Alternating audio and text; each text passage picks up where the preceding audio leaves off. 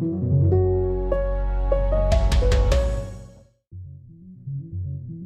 Cela a été dit, ces dernières heures, j'ai pu le lire ou l'entendre. In den letzten Stunden habe ich gelesen und gehört. Der jüngste Präsident in der Geschichte der Republik ernennt den jüngsten Premierminister der Geschichte. Ich möchte darin ein Symbol sehen. Eines der Kühnheit und des Fortschritts. Es ist auch, und vielleicht vor allem, ein Symbol des Vertrauens für die Jugend. Für die Generation, die es verdient, dass man unermüdlich für sie kämpft. Ein Zeichen des Vertrauens für die jüngere Generation. So will der neue Premierminister Frankreichs, Gabriel Attal, seine Beförderung verstanden wissen. Für den 34-Jährigen war es aber vor allen Dingen eins, der Karrieresprung seines Lebens. Nur anderthalb Jahre war er Bildungsminister. Am Dienstag ernannte ihn Präsident Emmanuel Macron zum jüngsten Premierminister der französischen Geschichte. Er ist auch der erste offen homosexuelle Regierungschef des Landes. Gabriel Attal erfreut sich großer Beliebtheit bei den Französinnen und Franzosen und er gilt als Vertreter des Makronismus, also einer Politik, die versucht, die Grenzen zwischen rechts und links zu überwinden und Positionen beider Seiten zu vereinen. In seinem neuen Amt wird Attal alle jugendliche Energie gut gebrauchen können. In der Nationalversammlung fehlt der Regierung Macron seit den Wahlen 2022 die Mehrheit, die französische Gesellschaft ist tief gespalten und die Rechten führen in den Umfragen zur Europawahl im Juni.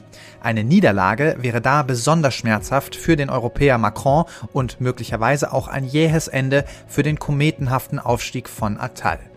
Der hat in jedem Fall einen nicht weniger jungen und dynamischen Gegenspieler, nämlich den 28-jährigen Jordan Bardella, Vorsitzender des Rassemblement National, der die Rechten in den Europawahlkampf führt. Er gilt als politischer Zögling der rechtsradikalen Marine Le Pen. In Frankreich zeichnet sich also ein Showdown ab zwischen den Politstars der nächsten Generation von der Rechten und aus der Mitte der französischen Gesellschaft. Wie es dazu gekommen ist, wie es jetzt weitergeht und was das alles für die deutsch-französischen Beziehungen bedeutet, das bespreche ich heute mit unserer Frankreich-Korrespondentin Michaela Wiegel und dem Direktor des Deutsch-Französischen Instituts in Ludwigsburg, Frank Basener. Heute ist der 11. Januar 2024. Mein Name ist Felix Hoffmann und ich freue mich sehr, dass Sie mit dabei sind. Ich bin jetzt verbunden mit unserer Frankreich-Korrespondentin Michaela Wiegel in Paris. Hallo, Frau Wiegel. Hallo und bonjour. Bonjour. Der neue französische Premierminister Gabriel Attal, der ist ja gerade mal 34 Jahre alt. Das ist ja schon Wahnsinn, ne? So ein junger Mann an einer solchen Position äh, Regierungschefs. Wer ist denn dieser Monsieur Attal? Was macht ihn aus? Wofür steht er? Ja, er ist schon ein politisches äh, Talent, das früh entdeckt wurde. Er ist ein Vollblutpolitiker, von denen es eigentlich immer weniger in Frankreich gibt. Zuletzt waren die Premierminister mehr Technokraten und deswegen wirkt er auch so erfrischend, weil er hat schon als Bildungsminister gearbeitet, als Regierungssprecher hat er sich einen Namen gemacht und er war auch kurzzeitig Haushaltsminister. Ja, Sie sagen erfrischend. Das war ja damals auch ein Wort, was verwendet wurde, um Macron zu beschreiben. Und der Vergleich zu Präsident Macron, der ist ja durchaus naheliegend. Der war ja gerade mal 39 Jahre alt, als er zum ersten Mal zum französischen Präsidenten gewählt wurde. Beide haben auch an der Elite-Hochschule Sciences Po in Paris studiert. Wie ähnlich sind sich die zwei denn auch politisch und welche Rolle hat das Ihrer Einschätzung nach bei der Ernennung von Attal gespielt? Ja, also zum einen glaube ich tatsächlich, was die beiden am meisten verbindet, ist, dass sie die Umfragekandidaten waren. Das heißt, sie waren beides mhm. Publikumslieblinge und Macron hat es in das höchste Staatsamt geführt und bei Attal muss man jetzt sehen, wie lange es hält, aber derzeit sind die Reaktionen noch sehr positiv. Sie verbinden in der Tat auch einen sehr pragmatischen Politikansatz. Also sie sind nicht mehr gefangen in parteipolitischen Solidaritätslogiken, sondern sind eigentlich, das ist ja auch das Motto von Macron, was ihn so schwer äh, politisch eingrenzbar macht, sowohl als auch. Also sowohl etwas rechts als auch etwas links und man nimmt hm. sich die besten Ideen. Und das kann man bei Gabriel Attal durchaus auch feststellen. Ja, der neue Premier Attal, der ist ja als ehemaliger Regierungssprecher, Sie haben schon erwähnt, ein vertrautes Gesicht. Er hat einen sehr guten Ruf und den Ruf auch gut kommunizieren zu können. Kann es Macron denn gelingen, mit Attal an seiner Seite wieder eine Mehrheit der Gesellschaft und auch politische Mehrheiten wieder hinter sich zu vereinigen? Also natürlich äh, gibt es eine strukturelle Schwierigkeit. Das ist die Tatsache, dass bei den letzten Parlamentswahlen das Macron-Lager keine absolute Mehrheit bekommen hat. Aber auch in anderen Ländern wird ja erfolgreich mit Minderheitsregierungen gestaltet. Und es ist, bleibt abzuwarten. Natürlich sind die Zeiten schwierig, aber es besteht zumindest die Möglichkeit mit Attal, dass man doch wieder näher an den Bürgern Politik macht. Auf jeden Fall ist Attal jemand, der für offene Worte steht und hm. der tatsächlich auch die Sprache der Leute spricht. Ja, Sie haben heute in der Zeitung geschrieben, so viel Aufbruchstimmung war seit langem nicht mehr in Paris zu spüren. Aber wie viel Einfluss hat denn Attal eigentlich? Denn die Macht in Frankreich, die liegt doch beim Präsidenten. Da wird ja manchmal sogar von einer präsidentiellen Monarchie gesprochen. Also was kann Attal eigentlich bewegen als Premierminister? Also es stimmt natürlich, dass das französische System anders als das deutsche viel stärker auf den Präsidenten konzentriert ist, aber mhm. trotzdem hat der Regierungschef natürlich sehr viel Einflussmöglichkeiten, weil er die laufenden Regierungsgeschäfte leitet. Und in der Vergangenheit hat Macron die Franzosen daran gewöhnt, dass die Regierungschefs eigentlich immer eher so blasse Gestalten waren, die nicht groß in Erscheinung getreten sind. Aber das könnte sich eben jetzt ändern. Das wird vor allen Dingen, glaube ich, Macron abverlangen, ein bisschen mehr in den Schatten zu treten. Ja, Sie sagen, Attal kann viel bewegen, aber welche eigenen politischen Projekte und Schwerpunkte bringt Attal denn mit? Was steht jetzt sozusagen auf seiner To-Do-Liste? Also er hat äh, schon angekündigt, dass äh, die Bildung, sein letzter Posten, also das Schulwesen, mhm. die Mutter aller Schlachten, wie er es formulierte, bleibt. Damit meint er, dass tatsächlich in den, in den kommenden Generationen sich viel ändern muss, damit Frankreich sozusagen, damit es Frankreich wieder besser geht. Viele, viele wissen ja auch, dass äh, gerade unter den jungen Leuten die Wählerschaft für Marine Le Pen besonders stark ist. Mhm. Und deshalb, denke ich, wird er im Bildungsbereich auf jeden Fall Akzente setzen wollen. Was er ansonsten konkret plant, wird man spätestens dann erfahren, wenn er seine allgemeine Regierungserklärung vor der Nationalversammlung abgibt. Mhm. Bislang hat er sozusagen äh, den Auftrag erhalten, es ist ein recht kriegerisches Vokabular, Frankreich wieder zu bewaffnen. Gemeint ist damit, dass die französische Demokratie wieder wehrhafter wird.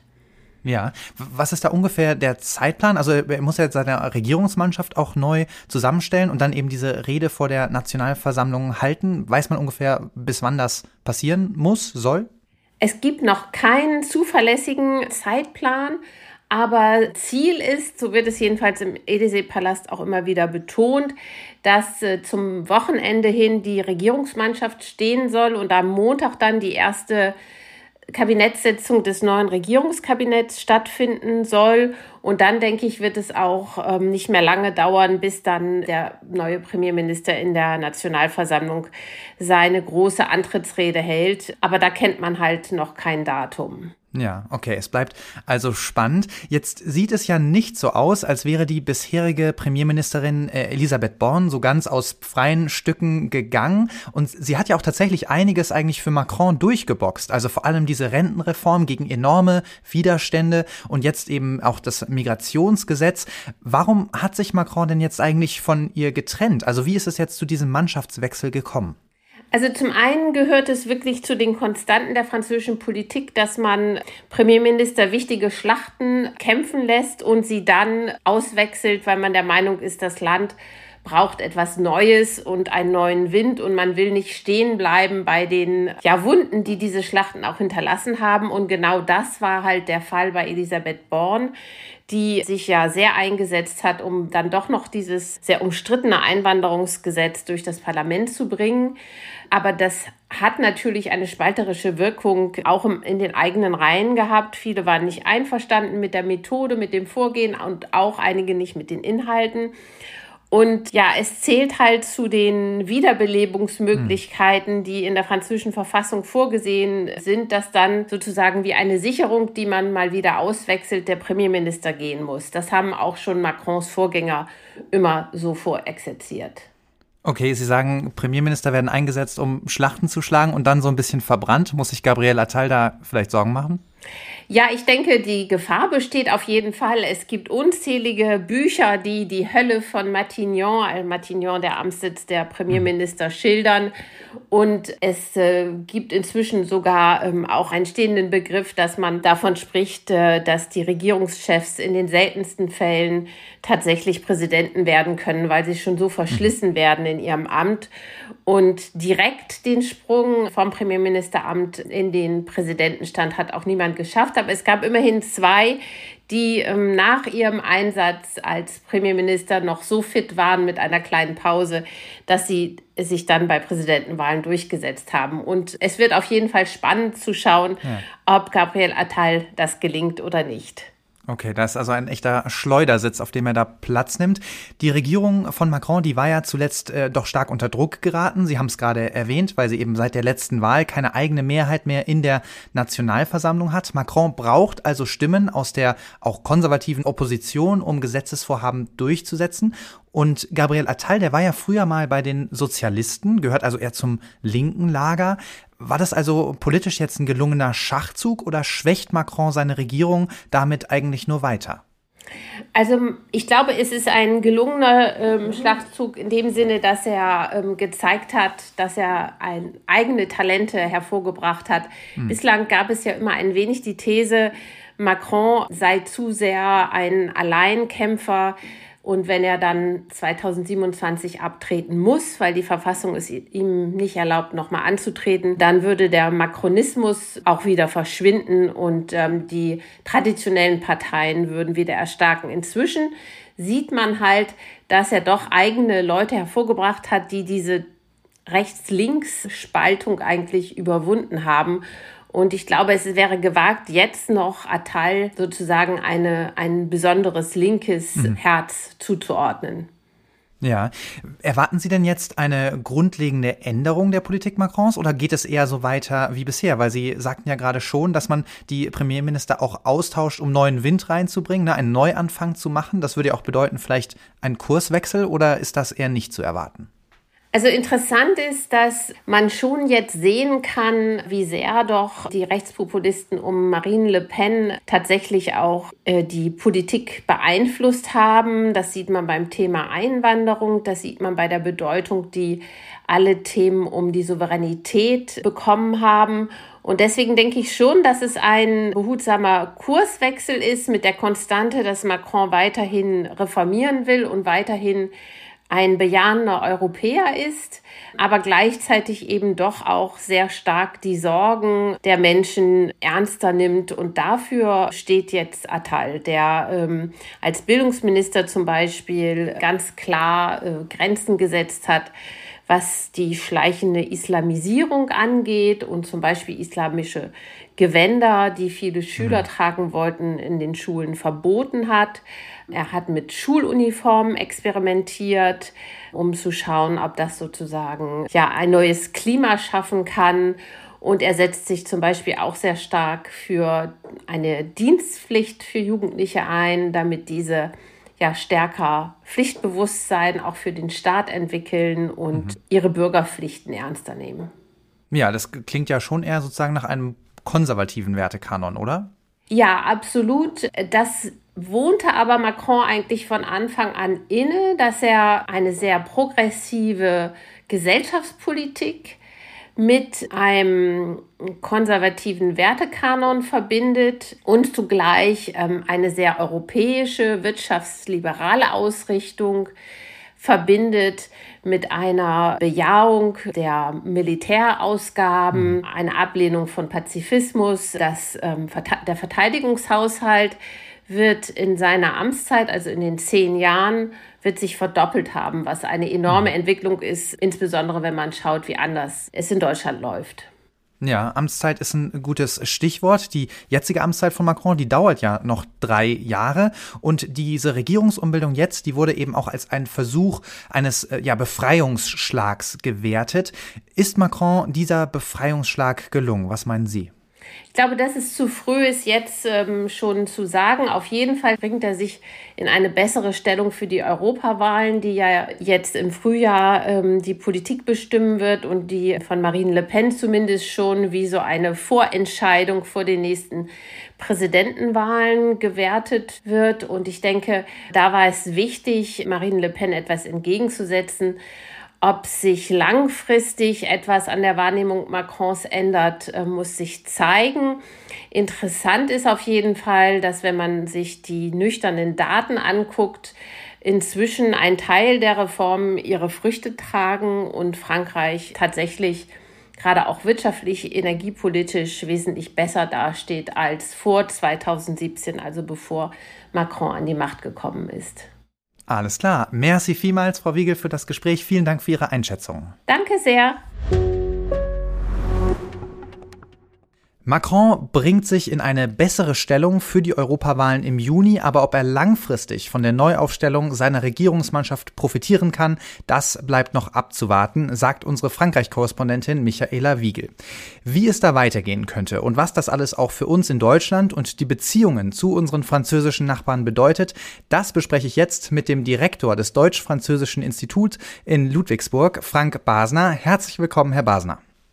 Hallo, ich grüße Sie. Ja, im Juni sind ja Europawahlen und im Moment deutet doch alles auf einen Sieg des rechtsradikalen Rassemblement National hin und das neue Einwanderungsgesetz in Frankreich, das trägt ja durchaus auch die Handschrift des rechten Lagers.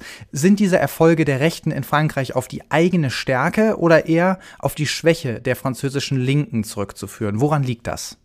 Wir beobachten ja in ganz Europa, dass es ein starken Trend zu konservativen, eher rechten Positionen gibt. Das ist ja nicht nur in Frankreich so, das war in Italien so, das ist bei uns ja nicht ganz anders. Von daher ist das, glaube ich, ein großer Trend, den wir einfach beobachten müssen und zur Kenntnis nehmen müssen. Äh, es ist auch richtig, dass Macron ja mit seinem Versuch, in der Mitte sich zu positionieren, also weder links noch rechts klassisch zu sein, in Schwierigkeiten gekommen ist. Weil ähm, in der Mitte ist es dann ungemütlich, wenn man keine starke Partei hinter sich hat, die das auch inkarnieren kann, wie das früher de Gaulle vielleicht getan hat. Äh, von daher hat er in der Tat äh, deutliche Schritte in Richtung bürgerliches bis sehr rechtes Lager gemacht und dazu gehört das Einwanderungsgesetz. Aber nochmal, in Deutschland sind wir ja gar nicht so weit davon entfernt. Wir haben uns ja auch mit dem europäischen Kompromiss dann anfreunden wollen und müssen. Von daher denke ich, ist das eingebettet in eine generelle Entwicklung der europäischen Gesellschaften. Ja, Spitzenkandidat der Rechten für die Europawahlen ist ja der 28-jährige Jordan Bardella. Auch gegen ihn soll ja die Personalie Attal jetzt helfen, ja, die, die Macron-Wähler von 2017 wieder zu mobilisieren. Da steuert Frankreich ja doch auf ein spektakuläres Politdrama hin, ein Showdown zwischen den zwei jungen Nachwuchs-Politstars von ganz rechts und aus der Mitte. Was meinen Sie, kann diese Rechnung aufgehen, mit dem populären Attal als Premierminister die Europawahlen noch irgendwie rumzureißen? Gut, äh, das wird das Wahlvolk entscheiden, aber eine Sache ist schon ganz interessant. Ähm, es gab natürlich jetzt, nachdem Attal Premierminister wurde, gleich Umfragen in der Bevölkerung, wie er denn so dasteht. Und siehe mhm. da, die jungen Französinnen und Franzosen sind die ihn am wenigsten wertschätzen. Die älteren Generationen finden ihn wirklich klasse. Kann damit zusammenhängen, dass man halt dann seine eigenen Kinder darin sieht oder sich wünscht, dass eine junge Generation übernimmt. Das ist sehr schwer zu sagen. Jedenfalls äh, ist es eine Wette, die Macron jetzt eingegangen ist. Und äh, es ist sicherlich nicht ungeschickt, jemand Junges, Frisches, aber schon sehr Erfolgreiches gegen Bardella in Stellung zu bringen. Von daher kann das sich durchaus auch positiv auswirken auf die Ergebnisse der Europawahl. Aber nochmal, hängt auch sehr davon ab, wen die anderen Parteien noch ins Spiel mhm. bringen. Das ist interessant, was Sie sagen, dass Attal bei den jungen Leuten nicht so gut ankommt, denn gleichzeitig scheint ja das Wählerpotenzial für die Rechten bei den jungen Franzosen relativ groß zu sein. Kein Wunder vielleicht beim 28-jährigen Spitzenkandidaten auch. Wie weit ist Frankreich denn mittlerweile wirklich nach rechts gerückt oder ist das irgendwie überproportional quasi repräsentiert äh, auf der politischen Ebene? Frankreich ist traditionell ein konservatives Land. Das kann man in Langzeitstudien auch zeigen, in Umfragen. Ähm, von daher war sozusagen die Wahl Mitterrands 1981 ein spektakuläres Phänomen, mhm. dass da tatsächlich die äh, Linke bis auch ganz Linke damals ja noch die Wahl gewinnen konnte. Also das Potenzial ist da für eine bürgerlich rechte Mehrheit. Bei den jungen Leuten ist es so, dass sie sehr gespalten sind. Viele Junge sind äh, Mélenchon lange Zeit hinterhergelaufen, dem Volkstribun auf der extremen Linken. Man hat das gemerkt bei allen möglichen Demonstrationen, dass die Studenten doch sehr schnell links zu motivieren sind. Aber wir haben eben auch gesehen bei dem damals konservativen Marsch äh, gegen die, die Ehe für alle. Das war das katholische Frankreich, was auf die Straße ging. Es gibt eben beides.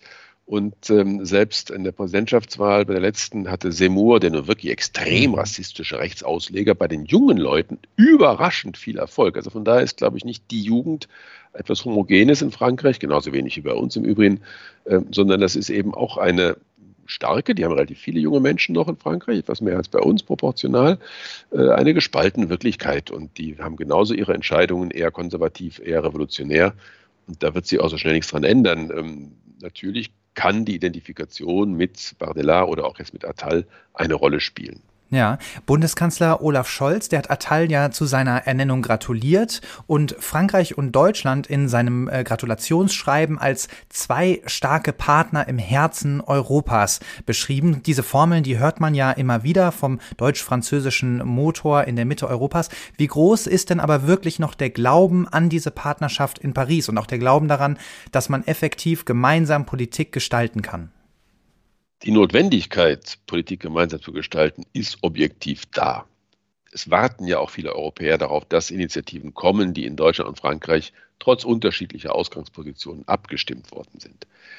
Sie fahren nach dem Glauben daran, ja, das ist so ein bisschen spekulativ. Was man sicher beobachten kann in Frankreich, ist, dass nach Macrons Charmoffensive nach seiner Wahl 2017, es war ja wirklich ein Verführungsversuch erster Ordnung, den er da gestartet hat, äh, da ist Frust in Frankreich. Das hören Sie immer wieder in Hintergrundgesprächen, auch wenn man mit den Beratern spricht.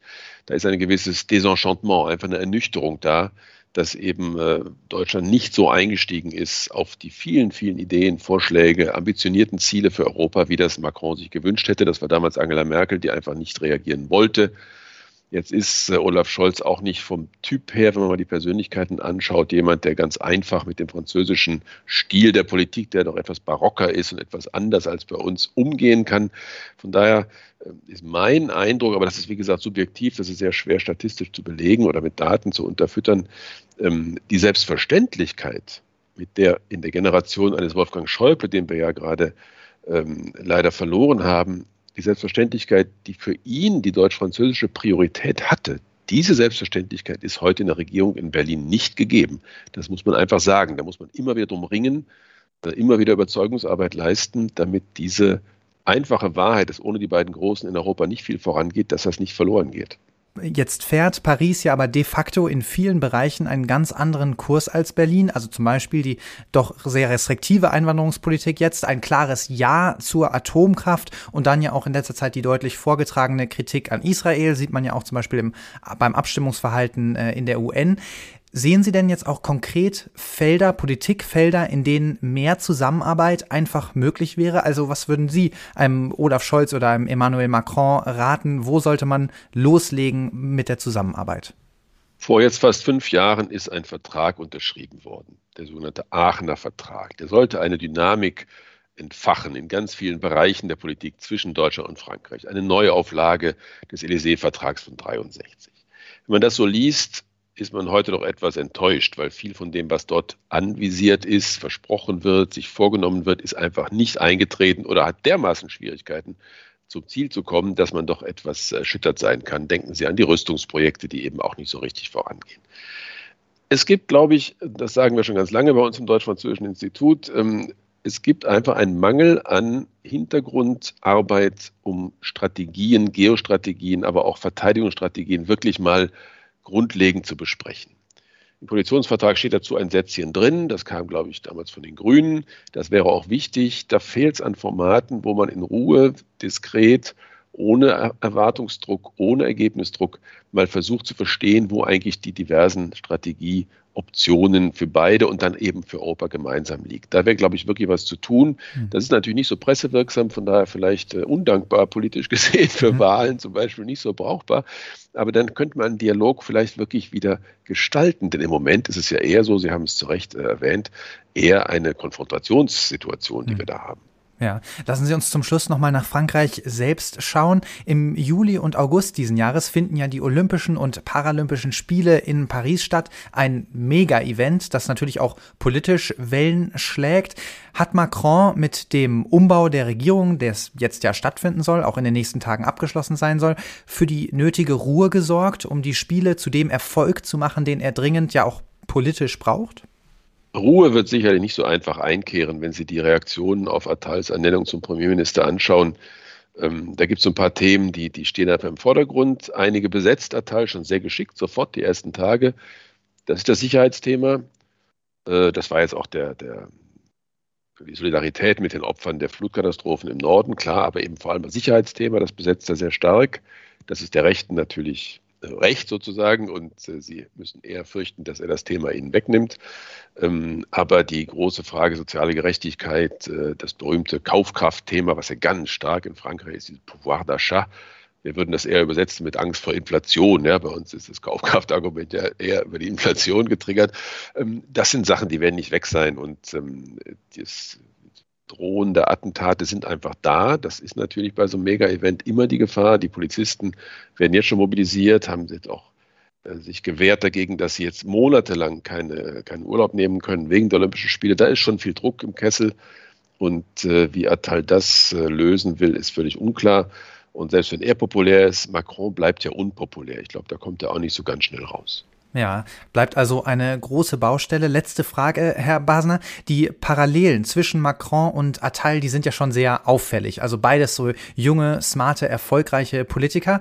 Attal ist zurzeit aber, Sie haben es gerade gesagt, deutlich beliebter als der Präsident selbst. Wird Attal dem Präsidenten vielleicht eines Tages gefährlich? Sehen Sie da Ambitionen auf mehr? Oder ist er wirklich nur ein Vasall von Macron, wie das manche Kritiker ihm nachsagen? Im französischen äh, System kann ein Präsident nur einmal wiedergewählt werden. Es ist also nicht so wie in anderen äh, demokratischen Systemen, dass man sich da verewigen kann. Von daher fällt Macron sowieso als Nachfolger für sich selbst erstmal aus.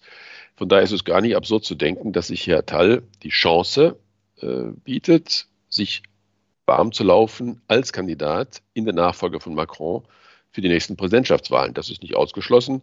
Ähm, aber ich denke mal, er ist wirklich ein treuer Diener seines Herrn auch einfach. Er ist ja mhm. von Anfang an dabei gewesen, ist einer der engsten, äh, war Sprecher lange von, von äh, Macron und von der Regierung, äh, war dann im Budget, das ist ja auch ein Kernministerium, wo es um den Haushalt geht. Alles Dinge, die dafür sprechen, dass er zunächst einmal äh, sehr loyal dient wenn es dann soweit ist, dass man einen Kandidaten braucht, ist er sicherlich der Letzte, der sich verweigern würde. Ja, doch noch eine allerletzte Frage. Herr Basner, ich frage mich, im äh, Juni sind ja nun Europawahlen. Sollte Macron und äh, die, seine, seine Partei, die ja mittlerweile Renaissance heißt, äh, da deutlich verlieren, könnte es ja durchaus sein, dass äh, Attal dafür verantwortlich gemacht wird und dann quasi ge auch geschasst wird als, als Premierminister. Dann wäre das ja quasi ja ein ziemlicher Schleudersitz, auf dem er da sitzt. Sehen Sie diese Gefahr? Also könnte es sein, dass sozusagen der kometenhafte Aufstieg von Gabriel Attal da ein jähes Ende finden könnte? Wenn man es denn wüsste. Natürlich ist der Premierminister auch ein Schleudersitz. Der schlimmste Schleudersitz ist aber der Innenminister in Frankreich. Das sind die ganz gefährlichen Jobs, weil natürlich jedes Attentat, jedes Problem mit der Polizei immer den Innenminister angelastet wird.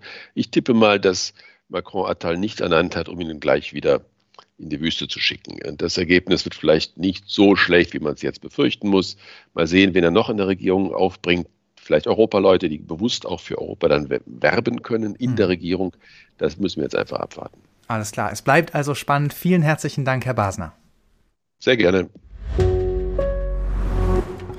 Eine neue Regierung also in Frankreich mit einem neuen, jungen Gesicht. Ob Attal die Wählerinnen und Wähler überzeugen kann, das wird sich Anfang Juni an der Wahlurne zeigen. Wir werden natürlich für Sie berichten. Das war's für heute vom FAZ-Podcast für Deutschland. Danke fürs Zuhören. Morgen ist meine Kollegin Kati Schneider für Sie da und berichtet über das Treffen von AfD-Politikern mit der rechtsextremen identitären Bewegung. Bis dahin, ciao.